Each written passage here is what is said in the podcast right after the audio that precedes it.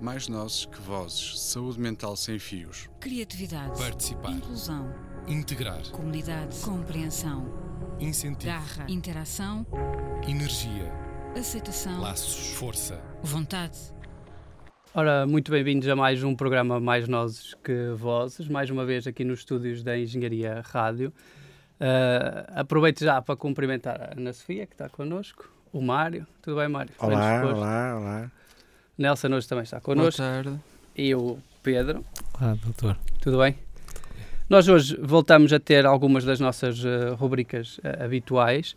Uh, vamos contar na edição de setembro e outubro com a vontade do freguês, com as reverberações do Pedro e com a nossa habitual tertúlia.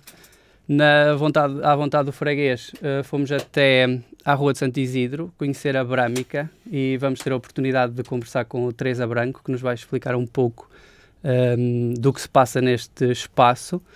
E em relação às reverberações, vamos fazer uma visita a outros tempos, não é, Pedro? Vamos andar aí pelas séries de televisão e, e pelo cinema. Exatamente. E a tertúlia vai cair um bocadinho na data uh, de hoje, o dia em que estamos a gravar, que é o dia de Halloween, ou a noite de Halloween, mais logo. Espero que sobrevivemos todos esta noite fantasmagórica. Vamos lá ver. Ana Sofia, como é que vai ser a nossa tertúlia de hoje? É, a nossa tertúlia, vamos falar do dia 2, de facto, a noite de Halloween, uh, mas depois vamos acabar por abordar também a origem desta comemoração e a origem do medo em si e do, da adoração pelos filmes de terror, uh, mas já na segunda parte. Agora, para começar, eu queria que todos me explicassem o que é que é o Halloween para vocês. Se alguma vez comemoraram, eu sou muito antigo, eu já não comemorei. Quando okay. era criança não havia Halloween. Exatamente. Aqui, aqui. Lá nos Estados Unidos, na Inglaterra, na Irlanda, e sabia. Uhum. Aqui nunca experimentei, não, não, não passei por essa fase. Uhum. Eu também só conheço o Halloween eh, de há uns anos para cá, porque de jovem, de criança, não, não sabíamos o que eram essas coisas. Embora, como disse a doutora Sofia, há um tema que não sei como você não se importa de repetir o pão por Deus. O pão é? por Deus. Pronto. Na verdade, o Halloween é uma coisa muito recente aqui importada, eh, a cerimónia, a cerimónia, a celebração com, uh, com associada ao terror, associada aos fatos, eh, às máscaras, uh, é uma coisa importada a partir dos anos 80, mais ou menos. Uh, mas nós já tínhamos uma espécie de, de ritual nesta noite que era o pão por Deus, feito em, muito, em muitas partes de Portugal, principalmente na zona de Coimbra, aqui no Norte também, uh, que era um ritual, uh, que, que, era feito um peditório por crianças, elas iam de porta a porta pedir uh, comida. Na, também na altura viviam dificuldades. Nunca aconteceu, nunca passaram não, não. Quando me falou dessa, dessa uhum. história, pode ser um mito, não sei, mas eu fiquei encantado com isso. Uhum. O pão por Deus. Isso naquela altura poderia ter algum significado, não sei se talvez fantasmagórico ou não, mas que tinha alguma coisa para. Pois, é sempre associado ao dia que se celebra amanhã. amanhã o dia de Todos Santos. O dia de Todos Santos. Ah. O dia dos finados. Na verdade, elas pediam pão para os mortos. Era para elas, não é? Mas eh, o significado era para os mortos. Era uma boa ação. Sim. Eu, eu pelo que conheço e, e, li, este o Halloween surgiu já desde o tempo dos celtas. Uhum. Há 2500 anos mais ou menos. E uh, os celtas lá dos lados da Irlanda ou assim, e depois tornou-se uma, uma tradição e eles mascaravam-se porque diziam que, que os mortos desciam à terra, encarnavam nos vivos e então eles mascaravam-se que era para afugentar os espíritos. Exatamente. Era, era uma coisa um bocado parecida com o que nós fazemos, porque eles acreditavam que nessa noite os mortos aproximavam-se dos vivos. E era uh, uma celebração que era o final do verão para eles. Sim, a colheita. O Festival da Colheita. Tem origens pagãs, no fundo. Exatamente. É? Mas uh, uh, o cristianismo também se apoderou um bocado dessa festividade, como de outras festividades. É natural que aqui na, em Portugal tenha mais influência do cristianismo inicialmente e agora veio de fora com a americanização do mundo uh, veio um bocadinho de fora também. Mas acham que tem sentido a celebração? Acham que sim?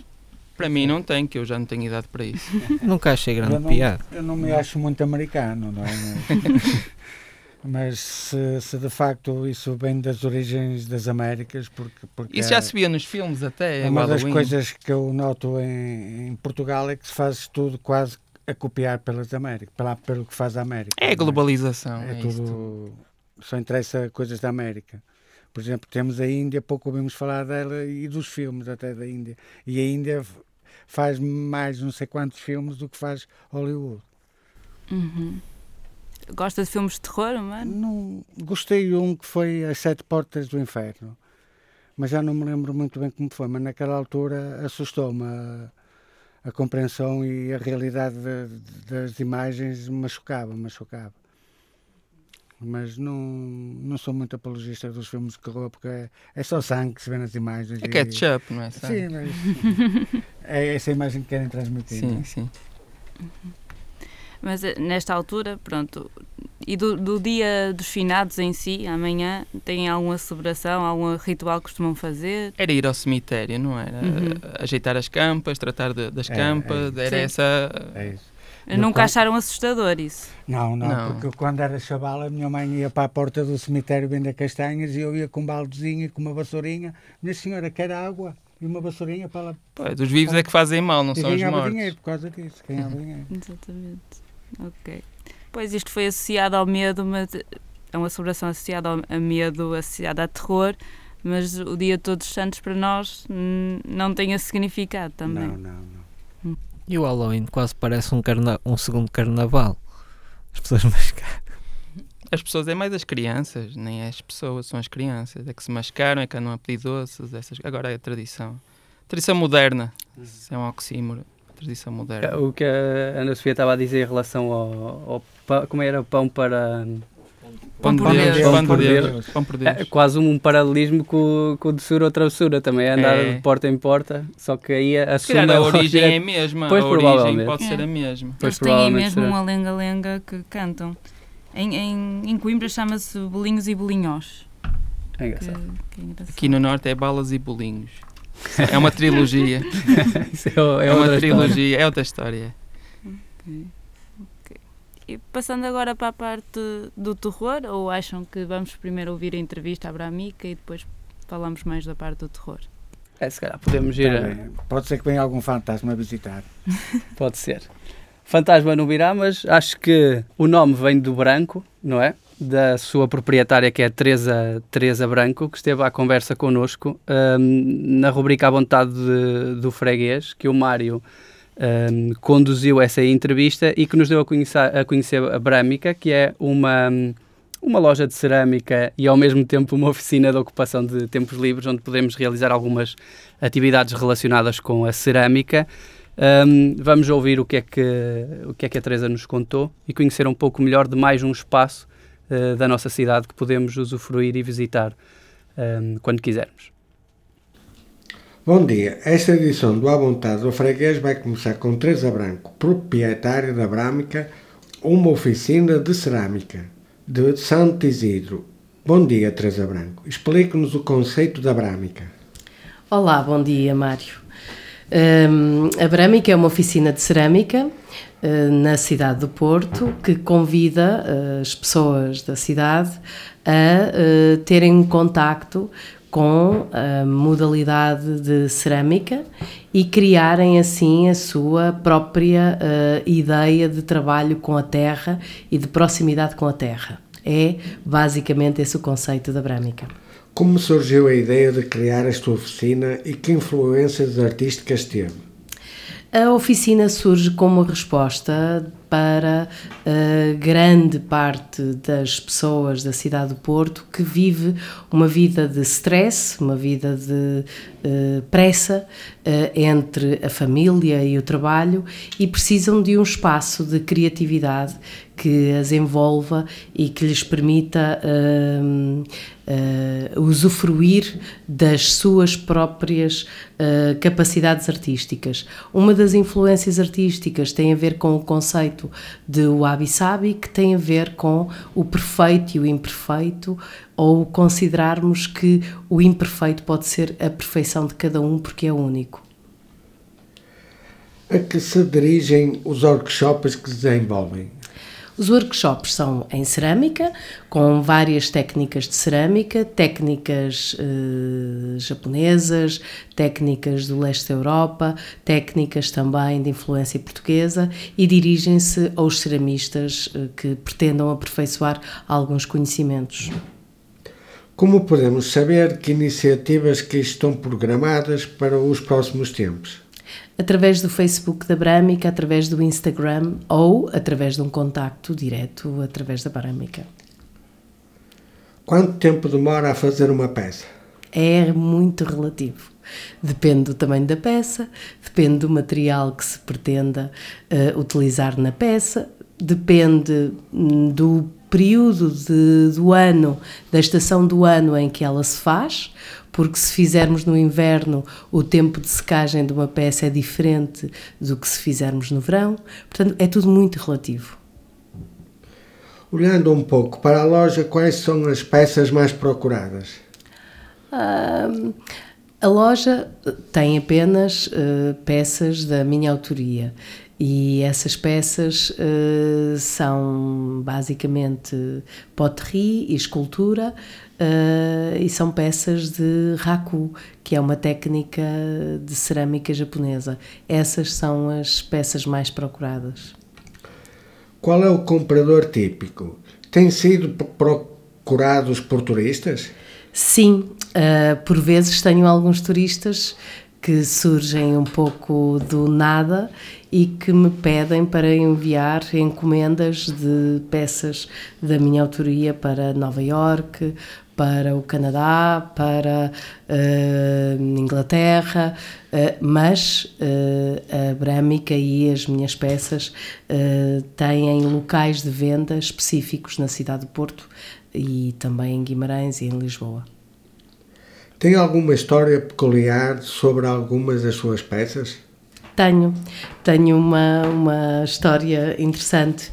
Uma vez num desafio, numa, numa, numa aprendizagem, uh, fomos desafiados para incorporar determinados materiais uh, disponíveis Uh, portanto, no, nas zonas onde passávamos, uh, nas próprias peças.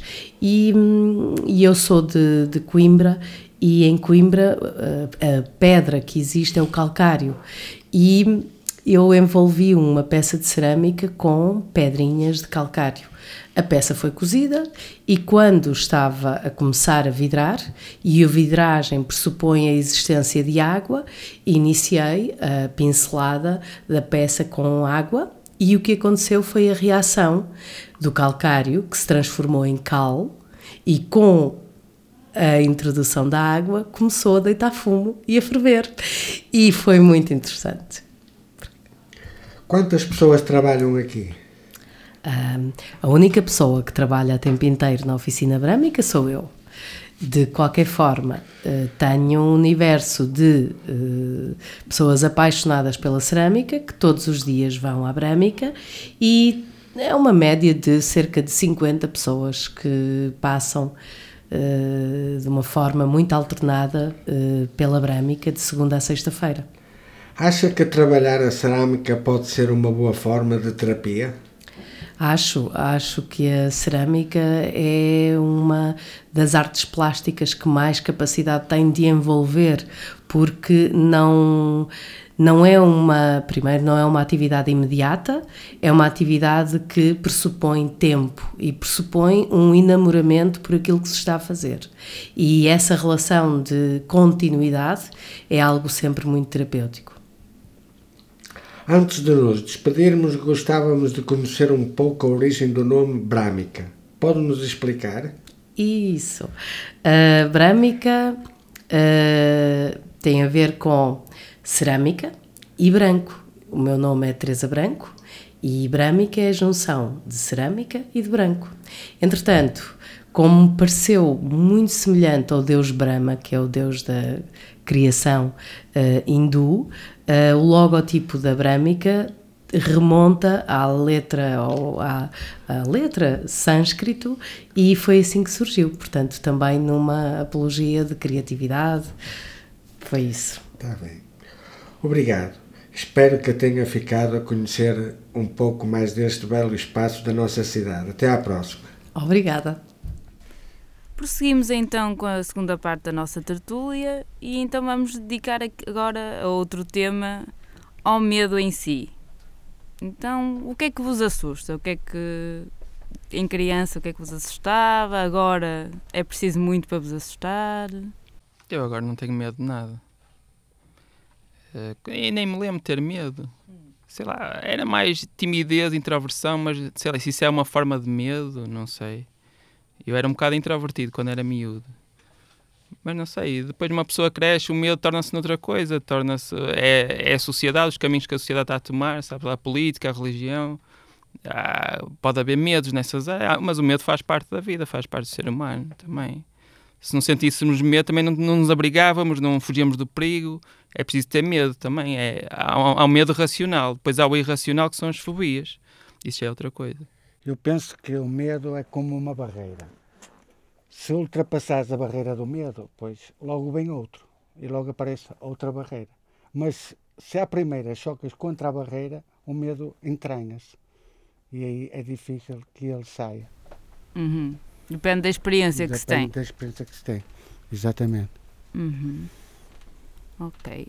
Mas pronto, esse medo é quase como, mesmo o medo que o Nelson falou, é um bocado dizer, ansiedade, é medo do medos, que vai acontecer. Todos os medos que nos apareçam, nós temos que, o, que os enfrentar e que ultrapassá-los. Uhum. Porque só aí é que podemos saber mais tarde que ultrapassamos o medo, não é? Uhum. Embora o medo pode juntar-se durante montes de dias ou até talvez anos, sempre aquele, que vamos àquele pensamento, temos o medo, não é?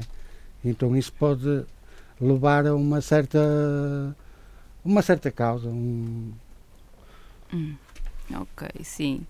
Lá está. Esse é um tipo de medo, não é? Um Exato. tipo de medo relacionado com o, o não, o não podemos controlar tudo e, não, e queremos que as coisas porque corram acho, bem. Porque eu acho que toda a gente tem medo. Uhum. Porque o medo é o que faz as, as pessoas evolucionar.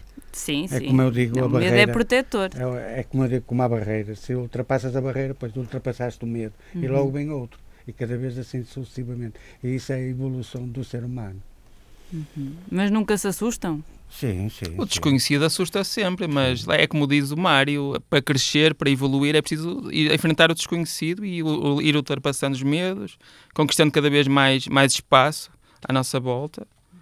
E a história da, da, humanidade é um bocado isso: é a luta contra o medo, contra o desconhecido, ir aprendendo cada vez mais, conhecendo cada vez melhor o ambiente, o que nos rodeia e também conhecer a, a nossa própria natureza. Muitas vezes também é, temos medo daquilo que somos capazes de fazer, às vezes também. Não sei. Não é, Pedro? Eu confesso que não gosto nem de filmes de terror, nem assim, que não tenho pesadelos e, e não gosto muito. Mas agora, isso do medo, sim, uma pessoa, tudo que é incógnito e tudo que é novo, uma pessoa às vezes tem medo. Mas pronto, vai-se ultrapassando, vai-se conhecendo.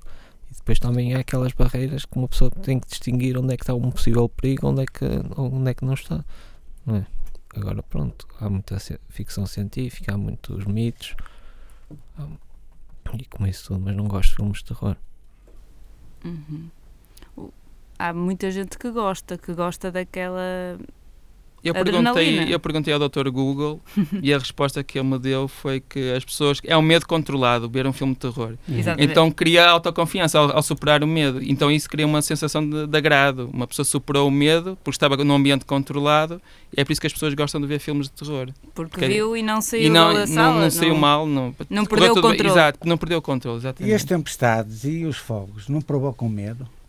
Também podem. Sim. Podem provocar. Podem provocar ah, e pode ser intensivo. Sim, mas isso é uma ameaça à sobrevivência. É uma não é? ameaça. Por isso, nós andamos cá um, a passear, não é? Vamos supor que andamos cá a passear uhum. e se vem algo que nós tememos, nós ficamos com medo. Mas eu acho que sempre houve medos. Por exemplo, na Idade Média havia a peste negra, as pessoas viviam aterrorizadas. Depois um bocadinho a Inquisição, também mais terror. Uhum. Depois a Guerra Fria, durante os anos 50 até os anos 80, também o, o perigo do holocausto nuclear. A censura Houve em sempre Portugal, medo. a censura, a Agora é o terrorismo, ou a ameaça de, de extinção da espécie devido às alterações climáticas. Há Uhum. sempre medo de qualquer coisa, mesmo a nível geral da sociedade. A sociedade vive sempre com, com alguns traumas, acho eu. As temáticas principais, acho que, do- dos filmes de terror e o que eles exploram é o medo de ser comido. Isso tem a ver com o- os aliens e os zombies, Uhum. que dizem que toda a gente tem medo de ser comido. O medo também do contágio, que também é ficar igual a pessoas que estão mal. Ou, ou morrer. Uhum. E, e de ser desmembrado. É o que normalmente está estudado que os filmes de terror exploram. E onde é que coisas entram- simpáticas, não E é? onde é Sim, que sim. entram os fantasmas? Sim, os fantasmas. São os que nos vão comer, são os Ah, fantasmas. sim. não, não sei. Os fantasmas realmente não É o nesse- sobrenatural, se calhar o sobrenatural É um lençol um branco. tema- Sim, são um coisas que não se pode recorrente. controlar. Podem fazer coisas que nós não podemos fazer. É o Os Gaspar fantasmas- atravessava as paredes, mas depois parava a bola. É interessante como é que isso, como é que isso funcionava na cabeça das crianças. Uhum. Ele parava a bola, mas atravessava paredes. É um bocado esquisito. Mas era o Gaspar. Pois. E, o- e o Mário há bocado Gasparzinho. falou que o filme que já viu Sete que, Portas do Inferno. que foi mais por ser visualmente muito Quer dizer, feio. houve uma cena, houve uma cena que ainda, que ainda hoje parece que eu estou a ver. Pois. Era uma rapariga cega, completamente num mundo sombrio, e tinha um cão. O cão, de um momento para o outro, ataca-lhe o pescoço e morde-lhe aquilo e vê-se aquela imagem assim. Muito ketchup. Quer dizer, muito ketchup, exatamente, mas o cão tem, fica com um olhar, com um olhar eh, totalmente possuído, vamos supor que fica possuído. Sim. Ela já estava cega, porque ela andava no- naquele submundo assim à, às apapadelas e o cão aqui a guiava. E de um momento para o outro aparece um, um flashzinho e o cão ataca ao pescoço. Pois. E essa cena. Não estava a prever que isso Não, ia não, acontecer. Não, não, não, por acaso Pois. essa cena Pois É isso o inesperado. é, ficou-me. Ficou-me. E saí da, da porta do cinema, saí do cinema a correr. Ma- Mas vínhamos todos a correr, vínhamos todos a correr, não sei o que é que nos passou. Em que ano foi isso para a imagem? Pá, não sei. 1700 e... Tinha eu 17, 18 anos. Ah, 1630, ok. Meu, É, mais ou menos por aí. E onde é que você viu o filme, Mário? Foi Cinema Batalha, para aí. Não, foi no, ali na rua Costa Cabral. Nos Uldinês, exatamente. Júlio Diniz, sim, sim. Era aí ao terço que eu ia ao cinema, ao cinema do terço, que era do outro lado da igreja. Era esses os dois cinemas que eu ia, que, era, que eu morava em Paranhos, Uhum. e íamos a pé para esses cinemas. Normalmente, Já aqui há uns tempos fizemos uma peça sobre cinemas aqui no, no Porto. Não sei se se recorda disso. Sobre cinema. Sim, cinemas antigos que entretanto já fecharam ou foram reconvertidos noutro tipo de, de espaços. Depois houve uma fase que era tu- os cinemas era tudo para cultos do reino de Deus. Até o Coliseu esteve para ser. Mas uma coisa que também mete, entra nos filmes de terror são as casas assombradas. Por falar em cinemas abandonados, casas dizer, assombradas as também casas entra muito. assustam, as casas As, assustam. as casas também assustam, as portas a bater, as correntes de ar, sei lá. Principalmente à noite, o, o bater das folhas nas árvores. E agora que estás a falar nisso, Nelson, ne- neste- nesta noite há, há muitas, muitas pessoas que têm como tradição ir visitar locais assombrados e assim eh, que suscitam medo. Eu li isso na minha pesquisa, no Dr. Google também. Isso, isso é tão verdade e não é só nesta altura. Até aqui no Porto há um circuito pelas zonas mais eh, sombrias e assustadoras da cidade que se pode fazer assim em várias E é à alturas. noite? do- é. Ah, é à noite. Uh, portanto, também é, se calhar é explorar um bocadinho esta curiosidade das pessoas por experienciar o medo, já não só no cinema, mas nos próprios espaços que as Sim, pessoas sim. Uh, circulam. E é um bocadinho o que estavam a dizer, julgo eu, é, é experienciar esta sensação de medo, mas com a certeza que não vai acontecer Está nada. tudo que sob está- controle. Exatamente. E consegue-se ter o, o lado bom das duas coisas, que é experienciar o medo e saber que no fim Mas eu, com, Tudo eu acaba penso que o medo, acima de tudo, é a evolução. O ser humano não pode evolucionar sem o medo. Porque é o medo que faz, que faz tudo, que faz tudo. Faz movimentar. Faz movimentar o homem e, e eh, alcançar grandes, grandes feitos. E o homem está melhor, porque o Australopithecus era mesmo feio, era de meter medo. Era feio, feio, feio. Agora estamos melhor. Eu recordo do susto. Foi evolução. Eu recordo do susto. Não subia a cara de, do susto, mas as pessoas assustavam-se. É Só subia assim. O Nelson tem algum filme de referência assim nesta área que. De terror, talvez A Cela, que até é um filme que me perturba bastante, com a Jennifer Lopez e o Vincent D'Onofrio, que é sobre a esquizofrenia até. Hum. E eh, é um filme que me perturba. Acho perturbador. A cela. Fica o, O o convite. desafio, Sim. se alguém quiser aproveitar logo à noite para ver um filmezinho. A cela. A cela. A Sugestão do Deve Nelson. ser mais eh, psicológico. Sim, é um bastante, sim, psicológico. sim. Eu, Uhum. eu, eu, eu peço aos nossos ouvintes para quando quiserem ouvir, eh, verem um filme de terror, que passem pelo, pelos cemitérios, pelas portas dos cemitérios e pelas ruas que têm assim eh, os paralelos, mais eh, que se ouve qualquer coisa, ouve-se os ruídos, às vezes até se ouve gatos a mear, por aí Uhum. fora. É engraçado como as pessoas têm medo do cemitério. É. é? Pois, e que todos os barulhos são aumentados. Exatamente, exatamente. Mas não estou a dizer para irem para o cemitério, para Uhum. passarem pela porta do cemitério e tentarem saber o, o que escutam ou É engraçado, depois também se associa os- vários símbolos a, não é? a questão do, da imagem dos cemitérios, das cruzes e das bruxas, os chapéus das bruxas e as velas. Isso é mais o Halloween de, Pois é de- de- dos americanos. Porque as crianças vestem querem ser todas bruxas e feiticeiros e E até é por isso que eu tenho pânico de vassouras, não gosto de limpezas, por causa das vassouras das bruxas. Eu também não gosto com- de limpezas. Eu concordo consigo. Não gosto de fazer limpezas. Estou consigo nisso. Vassouras para mim, não. Não dá. E a culpa é do Halloween. É do. Halloween, a culpa é do Halloween. Pronto. Agora, assim, para descontrair um pouco desta temática, vamos ouvir eh, o Reverberações do Pedro, não é? Para fechar Exatamente. o programa 2. Fechamos o programa de hoje com o convite que o, que o Pedro nos faz a percorrer um bocadinho os últimos anos do, De banda sonora. de bandas sonoras de séries e de filmes e Oh. ele vai lançando alguns desafios para tentarem descobrir eh, do que é que vos faz lembrar os, os sons que vão aparecendo e depois explora-os um bocadinho. É isso, Pedro. Esperamos que gostem. Esperemos que gostem. Ficamos por aqui.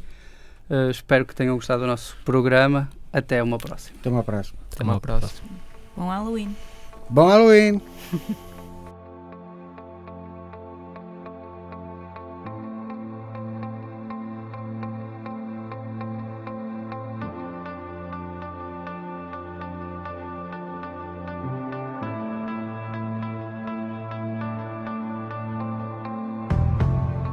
Olá, caros ouvintes. Nesta rubrica Reverberações, iremos debruçar-nos sobre 5 músicas de filmes e séries de TV. Desafiamos quem nos está a ouvir tentar descobrir de que filme ou série corresponde a música. Achamos que não vai ser difícil. Começamos com uma música mais recente, esperamos que gostem.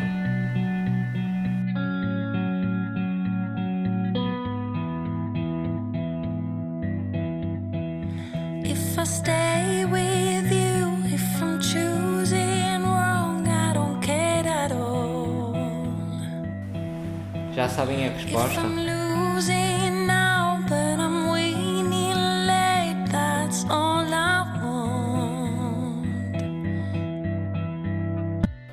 Música chama-se My Life is Going On e é interpretada pela madrilena Cecília Crow. Se assistiram à, à série Casa de Papel, reconhecem-na facilmente. A série que relata um assalto ao banco foi produzida por Alex Pina, tendo sido um sucesso deste ano. Está prevista uma terceira temporada para o ano de 2019. Continuamos nas baladas, fiquem na companhia da próxima música.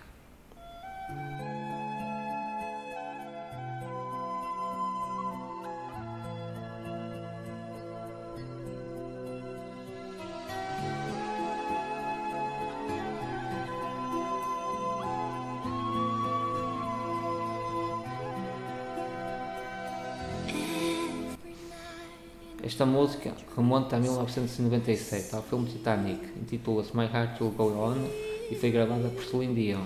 Tornou-se um hito na altura, chegando ao topo de vários tops de vendas por todo o mundo.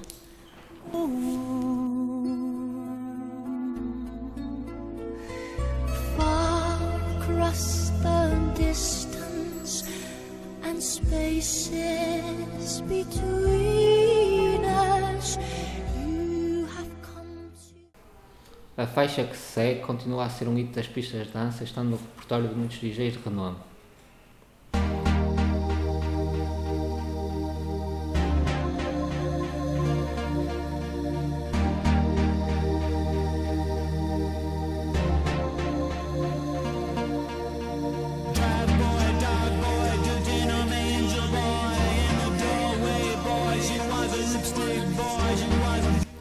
Recorda do filme Trainspotting de 1996 reconheceu certamente esta música. Chama-se Born to Sleep in Nooks e pertence à banda britânica Underworld.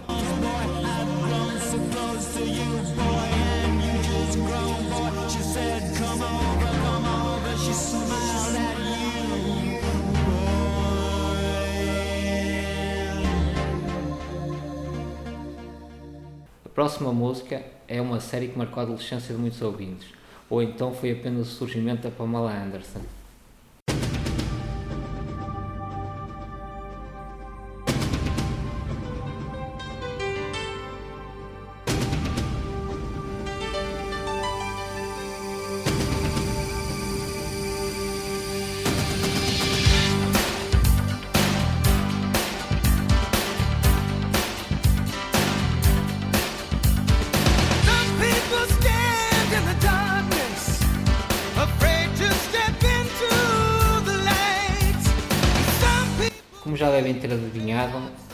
Sonora da série Baywatch e a música chama-se I'm Always Here e foi interpretada por Jimmy Jamison. A série esteve no ar de 1989 a 2001 e o ano passado estreou um filme sobre a mesma.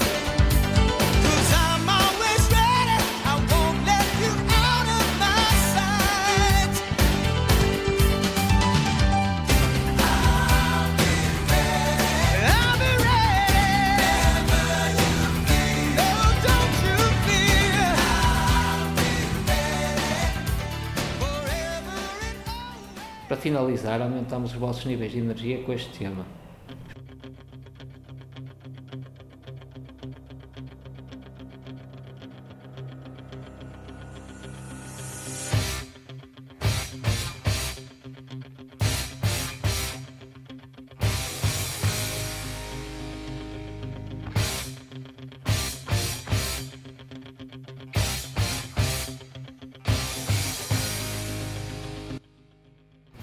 Esta de certeza todos conhecem, é música interpretada pela banda Survivor e chama-se Eye of the Tiger.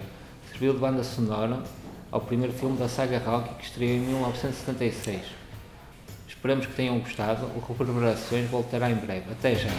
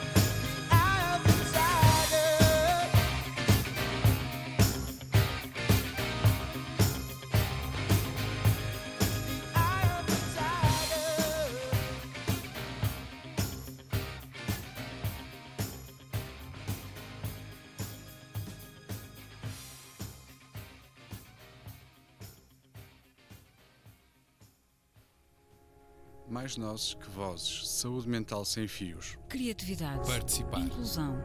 Integrar. Comunidade. Compreensão. Incentivo. Garra. Interação. Energia. Aceitação. Laços. Força. Vontade.